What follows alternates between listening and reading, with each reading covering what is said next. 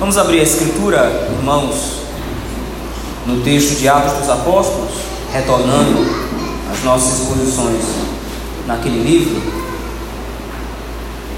Texto de Atos, capítulo 4, versículos 36 até o capítulo 11, até o capítulo 5, versículo 11.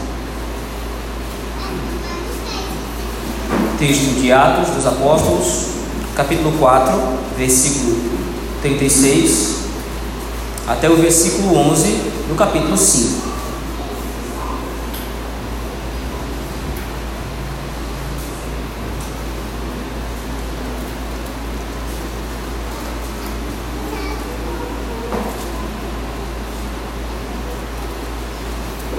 Assim nos diz então a palavra do Senhor. José, a quem os apóstolos deram o sobrenome de Barnabé, que quer dizer filho da exortação, ou de exortação, levita, natural de Chipre, como tivesse um campo, vendendo, trouxe o preço e o depositou aos pés dos apóstolos. Entretanto, certo homem chamado Ananias, com sua mulher, Safira, vendeu uma propriedade, mas, em acordo com sua mulher, reteve parte do preço e, levando o restante, depositou aos pés dos apóstolos. Então disse Pedro a Ananias: Por que encheu Satanás teu coração para que mentisses ao Espírito Santo, reservando parte do valor do campo? Conservando, porventura, não seria teu, e vendido não estaria em teu poder? Como, pois, assentaste no coração este desígnio? Não mentiste aos homens, mas a Deus. Ouvindo estas palavras, Ananias caiu e expirou, sobrevindo grande temor a todos os ouvintes. Levantando-se os moços, cobriram-lhe o corpo e, levando, o sepultaram. Quase três horas depois, entrou a mulher de Ananias, não sabendo o que ocorrera. Então Pedro, dirigindo-se a ela, perguntou: Dize-me, vendeste portanto aquela terra? Ela respondeu: Sim, portanto. Tornou-lhe Pedro: Por que entrastes em acordo para tentar o Espírito do Senhor? Eis aí a porta aos pés dos que sepultaram teu marido, eles também te levarão. No mesmo instante, caiu ela aos pés de Pedro e expirou. Entrando os moços, acharam-na morta levando-a, sepultaram-na junto do marido. E sobreveio o grande tremor, o grande temor a toda a igreja e a todos quantos ouviram a notícia destes acontecimentos. Vamos orar ao Senhor. Deus bendito, nos colocamos diante de Ti em oração mais uma vez, suplicando que o Senhor nos ajude a meditar na Tua palavra. Se favorável a nós, Senhor na exposição do texto sagrado. É assim que nós te suplicamos e rogamos em nome de Jesus Cristo, teu Filho bendito. Amém. Meus irmãos, a última sessão que vimos do texto de Atos, dos versículos 32 a 35, foi o texto em que Lucas repetiu ou fez uma síntese daquilo que era o hábito entre a comunidade cristã daquele período. Lucas fez um resumo disso, como ele fez no capítulo 2, versículos de 47 até o 49, e nesse texto especificamente, no capítulo 4, versículos 32 a 35, um princípio é destacado por Lucas de todos os demais. O princípio do espírito comunitário que a igreja tinha. Se você voltar àquele texto, veja comigo, por favor. O versículo 32 enfatiza isso de maneira muito clara. Da multidão dos que creram, era um o coração e a alma Ninguém considerava exclusivamente sua nenhuma das coisas que possuía, tudo, porém, lhes era comum. A ideia de Lucas é demonstrar que, ao lado do testemunho da palavra, ao lado da pregação do evangelho, que cumpre a missão da igreja, ou pelo menos que é o princípio norteador do cumprimento da missão da igreja, está o próprio espírito comunitário que a igreja deveria ter. O corpo de Cristo, os discípulos, não foram chamados somente para pregar o Evangelho lá fora. Os discípulos não foram chamados somente para divulgar o Evangelho entre aqueles que ainda não conheciam Cristo. A pregação do Evangelho ou a vida da igreja, o espírito de comunhão que a igreja tinha, também era um princípio fundamental para a vida da igreja e estava ao lado da pregação do Evangelho em si. Agora, a partir do versículo 36 até o versículo 11 do capítulo 5 que nós lemos, Lucas dá dois exemplos, um exemplo positivo e um exemplo negativo desse princípio que ele apresentou nos versículos 32 ao 35. Veja aí, por favor. à luz do versículo 36, acompanhe comigo. Existe toda uma descrição feita sobre esse primeiro personagem. José, a quem os apóstolos deram nome ou sobrenome de Barnabé, que quer dizer filho da exortação, levita, natural de Chipre. Lucas é delongado, ou Lucas descreve em detalhes quem é Barnabé, não porque haja alguma coisa importante ou algum detalhe que vai fazer muita diferença no texto. Apesar de sabermos então que Barnabé era natural de Chipre, ele era um levita da tribo de Levi, provavelmente ligado a sacerdotes. O texto não diz se ele era um sacerdote especificamente, mas nós sabemos que a tribo de Levi desempenhava algum papel nesse sentido. Mas apesar de todo esse comentário, apesar de toda essa descrição, o ponto de Lucas é que Barnabé de alguma forma vai ter algum protagonismo no texto. Então, Lucas agora descreve em detalhes a vida de Barnabé, ou quem Barnabé é, para chamar a atenção do leitor para esse personagem específico. E qual é o motivo, qual é a razão disso? No versículo 37, Lucas explica que Barnabé tinha uma propriedade, ele tinha um campo, e ele espontaneamente, assim como foi visto no capítulo 4, versículo 32 a 35, Barnabé, de maneira muito espontânea, vende a sua propriedade, vende o seu campo e deposita o valor integral do campo aos pés dos apóstolos. Isso já era um hábito na igreja, como nós vimos à luz do texto anterior. Muitos irmãos, alguns irmãos que tinham mais posses, alguns irmãos que tinham mais condição, vendiam as suas propriedades exatamente porque eles estavam motivados pelo sentimento de que pertenciam ao povo de Deus, eles pertenciam à igreja do Senhor. E agora, uma das evidências disso é que eles se mostram preocupados com a necessidade de outros irmãos que são menos favorecidos ou que têm menos. Então, esses irmãos agora estão demonstrando a sua preocupação com o corpo de Cristo, estão demonstrando a sua preocupação com os irmãos da igreja. Eles vendem as suas propriedades, vendem os seus campos e depositam o dinheiro em todo ao pé, aos pés dos apóstolos. Porém, à luz do contexto anterior, o ponto principal desse texto não é a obra de caridade que Barnabé faz. O ponto principal desse texto é a motivação de Barnabé. Por que é que ele faz isso? Como nós vimos, e especialmente à luz do contexto anterior, Lucas está demonstrando que um dos princípios que embasa a igreja, um dos, um dos princípios que governa a igreja do Senhor, é exatamente o sentimento de comunhão. Como disse anteriormente, tão importante quanto a pregação do Evangelho, tão importante quanto a divulgação do Evangelho para os gentios, a divulgação do Evangelho para outros povos era a vida da própria igreja. Barnabé vende o campo e entrega o valor aos apóstolos porque ele se sentia parte da igreja, porque ele verdadeiramente no seu coração amava a igreja do Senhor e ele se importava a tal ponto com seus irmãos em fazer essa obra de caridade. Mas, como disse, o ponto em destaque não é a obra que Barnabé realiza, mas o que estava no seu coração ao fazer isso. Por outro lado, veja aí, no começo do capítulo 5, o texto coloca exatamente dessa forma, ou começa exatamente dessa forma, entretanto, ou seja, já há um contraste, já há alguma diferença entre o que foi descrito agora há pouco, nos versículos 36 e 37, com o que vai ser descrito a partir de agora. Então, entretanto, certo homem chamado Ananias, com sua mulher Safira, vendeu uma propriedade.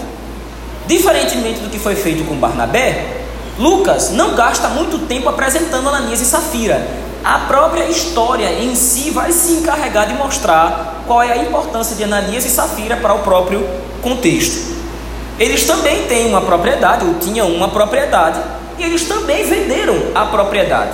Entretanto, em acordo com sua mulher, Ananias reteve parte do preço.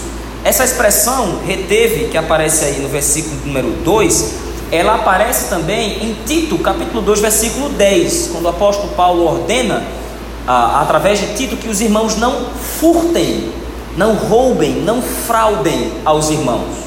Então, de repente, uma outra interpretação desse versículo 2 seria que Ananias, de alguma forma, fraudou o preço. Como Pedro vai argumentar mais à frente, não havia nenhuma razão para Ananias ter feito isso. Afinal de contas, o campo era do próprio Ananias e da própria Safira, era deles. o valor também era deles, não havia nenhum motivo para eles fazerem isso. Mas é exatamente o que eles fazem. A intenção do coração de Ananias era fraudar a sua própria imagem diante da igreja. O ponto em questão, destacado por Lucas, da mesma forma como foi no capítulo anterior, na sessão anterior, não é a obra de Ananias, o que ele faz em si, mas é a intenção do coração de Ananias refletida através da ação. Se por um lado Barnabé via-se como parte da igreja e amava a igreja ao ponto de se importar com a igreja, vendendo a sua propriedade, trazendo valor aos apóstolos, o que as obras de Ananias, ou o que Ananias faz, demonstra que ele não se via intimamente como parte da igreja. E por isso então ele reteve o preço, ele fraudou o preço. Diversos comentaristas falam aqui, existe muita divisão nesse texto, com relação para saber qual é o pecado de Ananias em si. Muitos comentaristas vão dizer que o pecado de Ananias foi a mentira, como aparece inclusive no texto, é uma leitura perfeitamente válida. Outros vão dizer que o pecado de Ananias foi a hipocrisia, e isso também é uma leitura muito válida. Mas de maneira mais central, de maneira mais específica, o pecado de Ananias foi violar o espírito de comunidade da igreja. Barnabé se via parte do todo. Barnabé se via intimamente no seu coração, ele tinha certeza e convicção de que ele fora chamado à fé no Senhor Jesus Cristo, de que ele recebeu o poder do Espírito Santo para se arrepender dos seus pecados e para crer juntamente com seus irmãos no mesmo Senhor.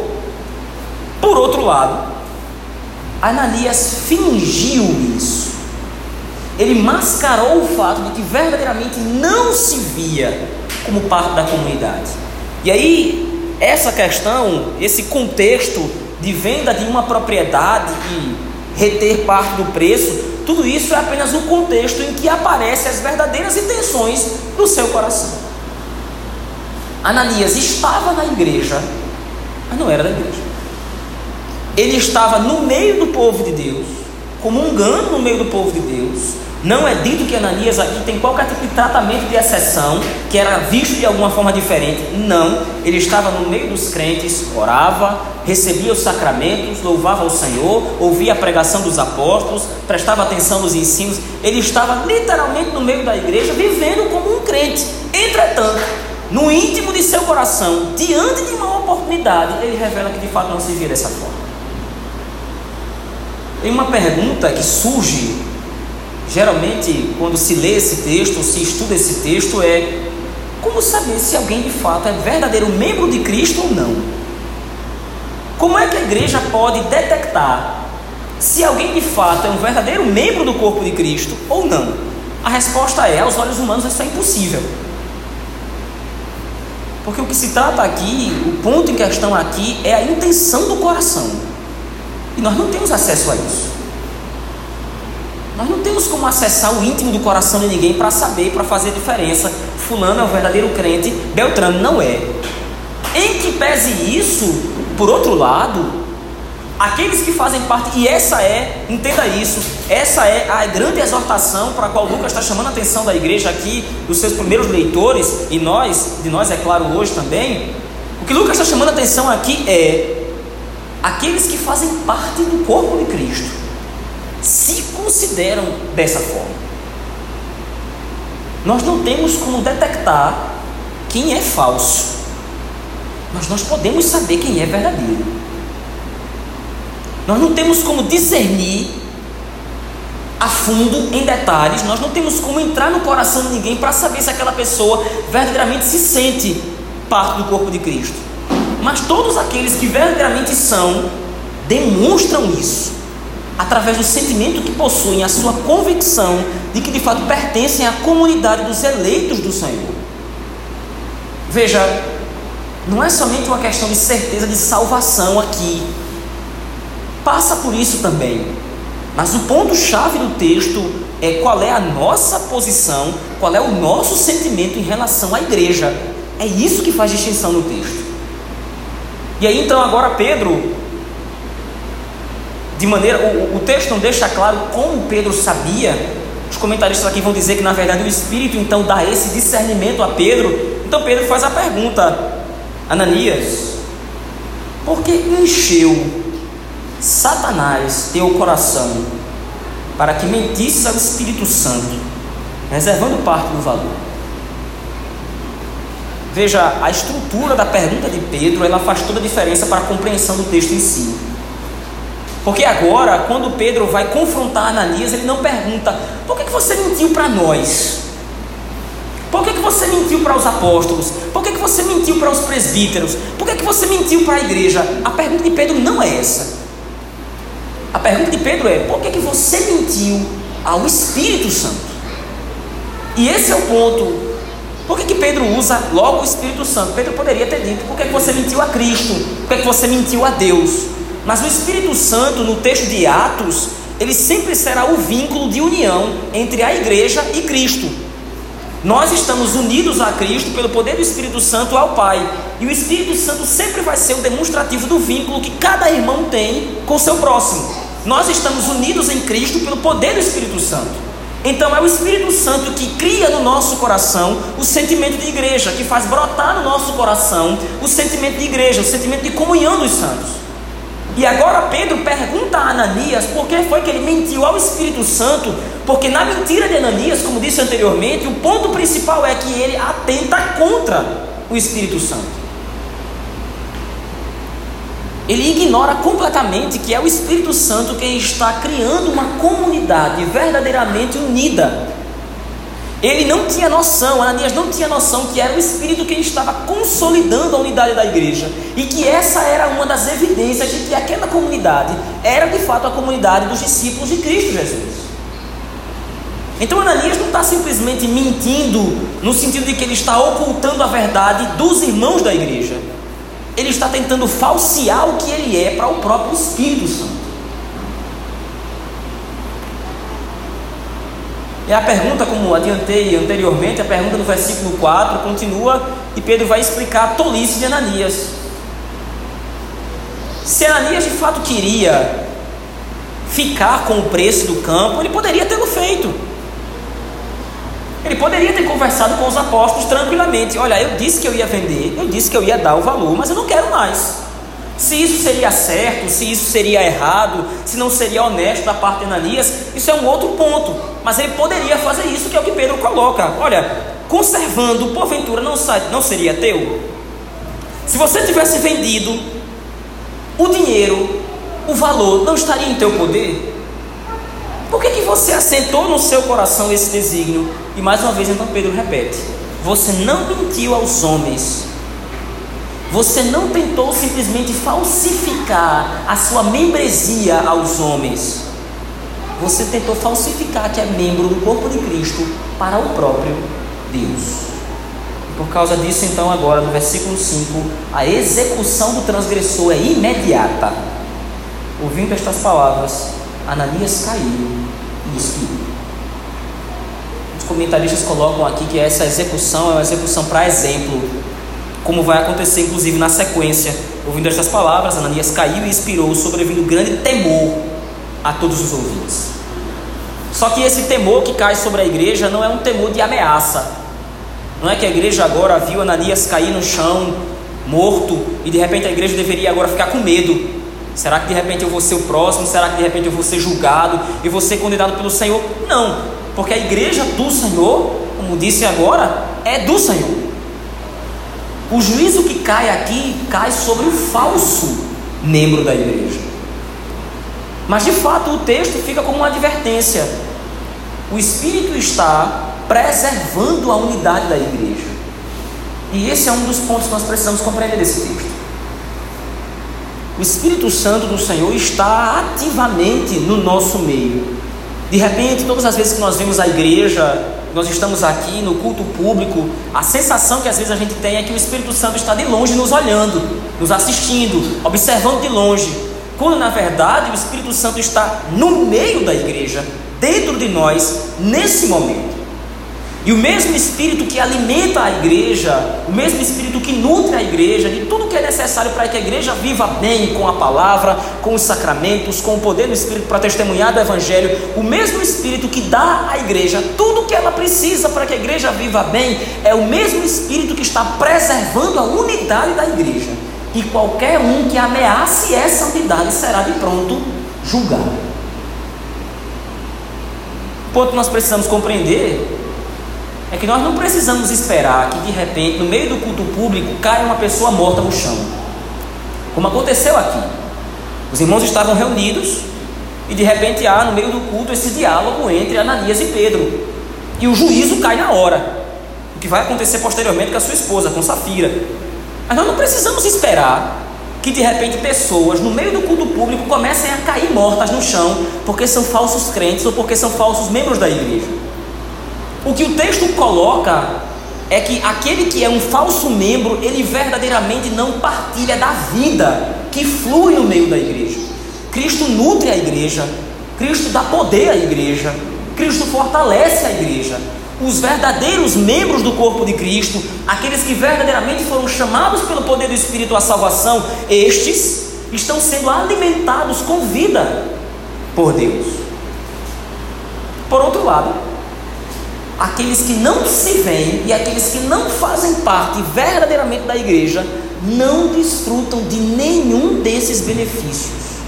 Em outras palavras, já estão mortos. Não é necessário que nós esperemos que as pessoas caiam no meio do culto mortas.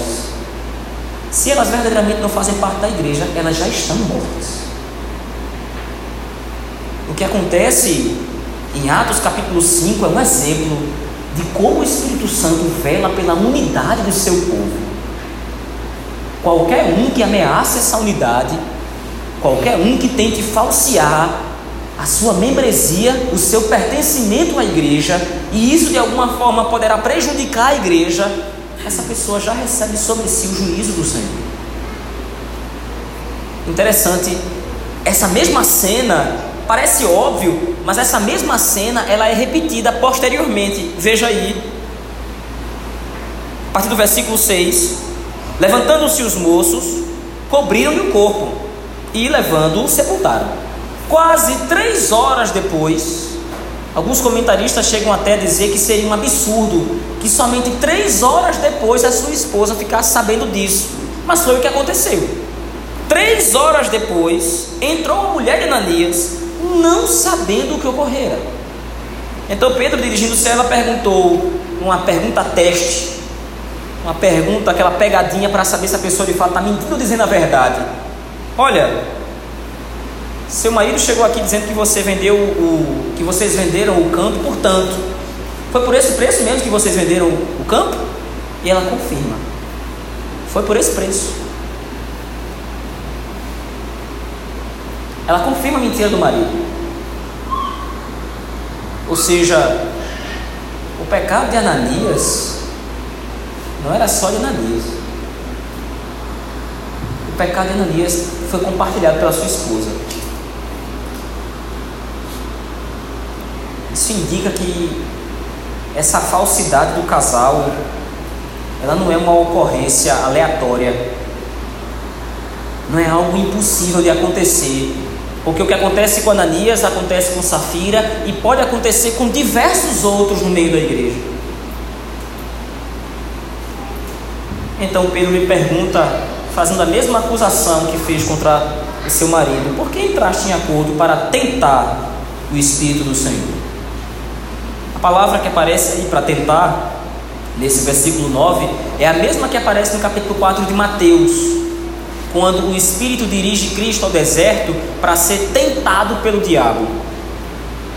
Por que, que você assentou no seu coração? Por que, que você entrou em acordo para tentar o Espírito do Senhor? Os rapazes que levaram seu marido morto estão aí na porta. E do mesmo jeito que levaram seu marido, vão levar você também. E no mesmo instante, versículo 10, caiu ela aos pés de Pedro e expirou. Então ela é levada para fora e é sepultada ao lado do marido. E novamente no versículo 11 aparece a mesma expressão do versículo 5. E sobreveio grande temor a toda a igreja e a todos quantos ouviram a notícia destes acontecimentos. O texto de Atos, capítulo 4, versículo 36 até o versículo 11 do capítulo 5, meus irmãos, demonstra para nós uma verdade clara. De que o Espírito do Senhor habita no meio do seu povo e é o Espírito de Deus que está consolidando a unidade da igreja. Mas além disso, há outras duas ideias no texto que nós acabamos de ler que precisam ficar claras para nós. A primeira delas, todos os nossos sentimentos e todas as nossas ações em relação à igreja da qual fazemos parte devem ser orientados, em primeiro lugar, pelo espírito de comunhão que o Espírito Santo faz com que a sua igreja tenha. Todo o nosso sentimento, todos os nossos pensamentos, todas as nossas obras, tudo que nós pensamos acerca da igreja deve levar em consideração que é o Espírito Santo quem está cuidando e zelando para que a sua igreja de fato seja um povo consolidado e unido. A comunhão dos santos a nossa união como igreja não é algo que parte da nossa vontade, ou pelo menos da nossa vontade primeiro. Aquele que está preocupado, ou a pessoa que mais está preocupada com a unidade da igreja, com a comunhão dos santos, não somos nós, é o próprio Espírito do Senhor, que habita no meio do seu povo. A partir disso é que eu devo pensar na igreja. A igreja é a habitação do Espírito. O povo de Deus, nós que estamos aqui agora, nesse momento reunidos, nós estamos aqui não pela nossa própria vontade, primeiro, mas porque o Espírito Santo salvou a cada um de nós individualmente. Na cruz, Cristo morreu por você, especificamente e individualmente, sim, mas quando Cristo morreu por você, também morreu por todos aqueles que são seus irmãos. Então, o trabalho do Espírito, o ministério do Espírito é, em primeiro lugar, capacitar a igreja para que a igreja testemunhe e viva de acordo com o Evangelho. E, em segundo lugar, manter essa igreja unida, manter essa igreja preservada e a sua unidade intacta. Isso deve direcionar a nossa vida e o nosso pensamento em relação à igreja.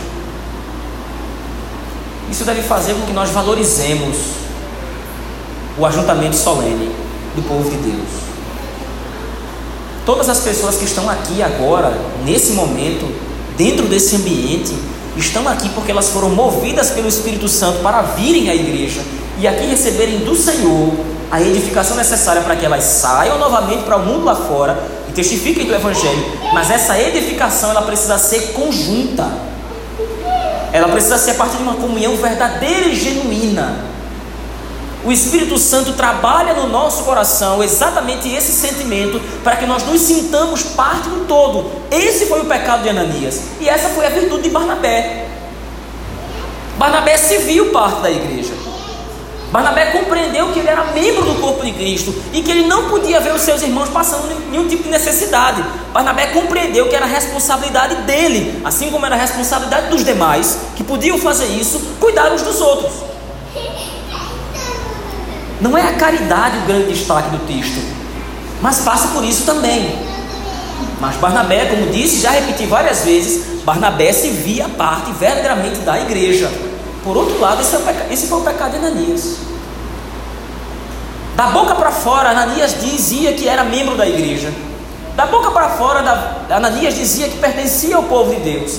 Da boca para fora, Ananias dizia que cria em Cristo. Ora, como é que alguém crê em Cristo e não se vê verdadeiramente parte da igreja? Da boca para fora ele dizia essas coisas.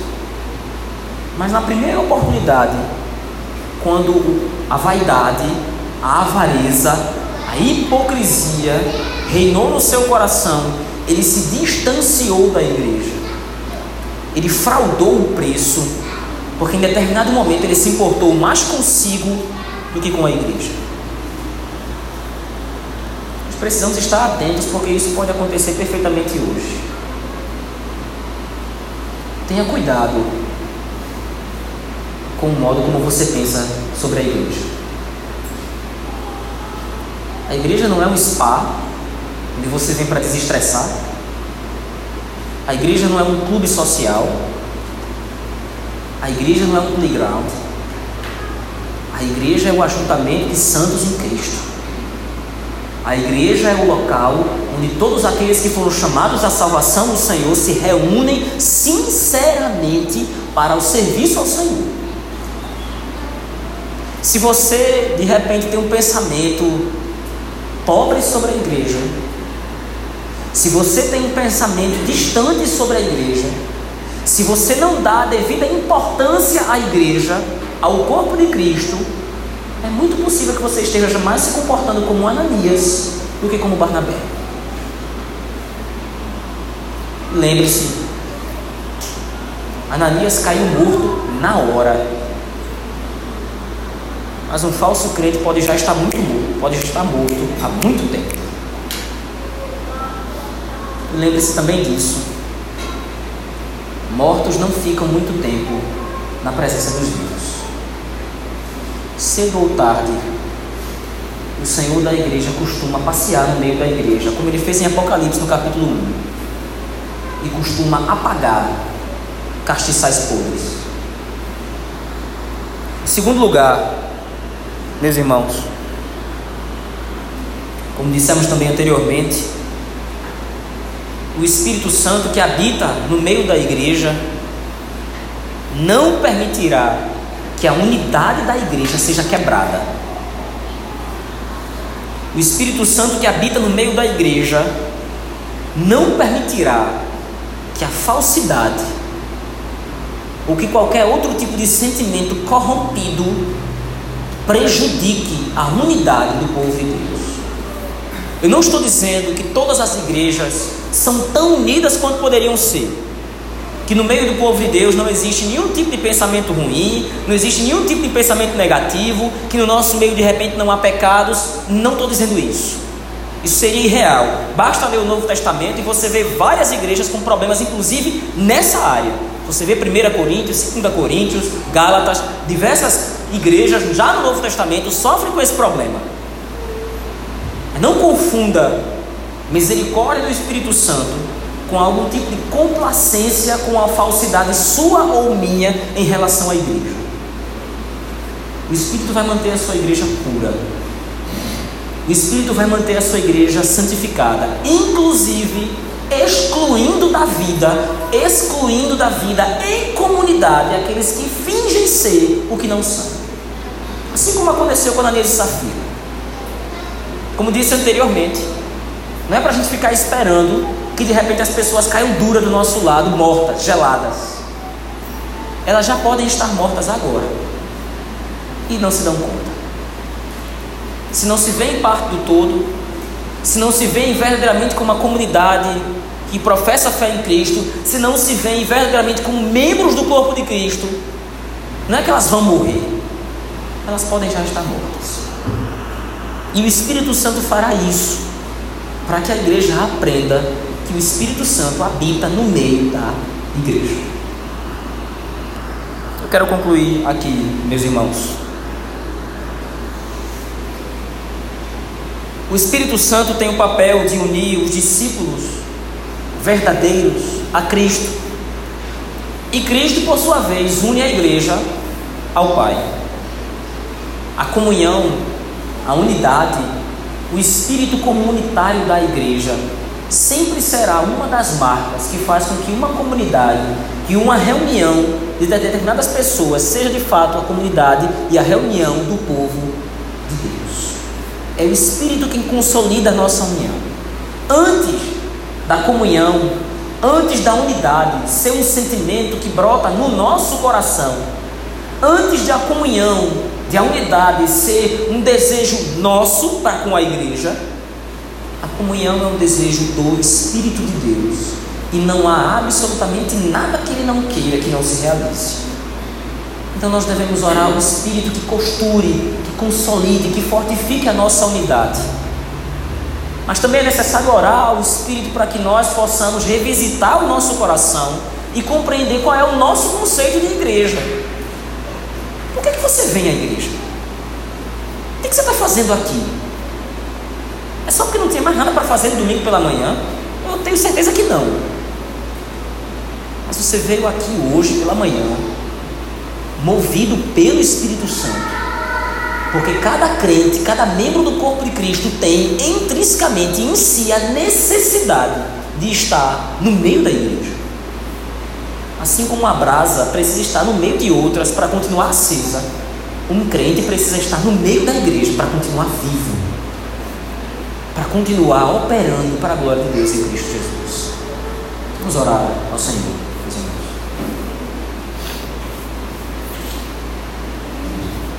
Pai poderoso, um texto complexo é o que temos diante de nós. Um texto que nos exorta claramente sobre o lugar da unidade, da comunhão que a igreja tem diante de Ti. Um texto que nos mostra a preocupação divina do Espírito Santo em que cada membro do corpo de Cristo veja-se verdadeiramente como parte do corpo de Cristo. Nos ajuda, Senhor. Tem misericórdia de nós, para que possamos verdadeiramente alimentar no nosso coração o desejo de viver numa igreja verdadeiramente unida, que nós possamos estar comprometidos verdadeiramente não de maneira falsa ou hipócrita como Ananias, mas que nós possamos estar verdadeiramente comprometidos em demonstrar que somos verdadeiramente filhos do Senhor e irmãos uns dos outros. Misericórdia, Senhor, desta comunidade em particular, desta comunidade de discípulos que te servem. Ajuda-nos a experimentar dia após dia o aprofundamento da nossa comunhão. Retira do nosso meio mágoas, retira do nosso meio divisões, pensamentos estranhos à comunidade, à unidade do teu povo. E que o Espírito Santo, santificador e consolador da igreja, habite no nosso meio, como já tem feito, para nos fazer testificar do Evangelho cumprindo assim a nossa missão. É assim que nós oramos, Senhor. No nome de Jesus Cristo, teu Filho bendito. Amém.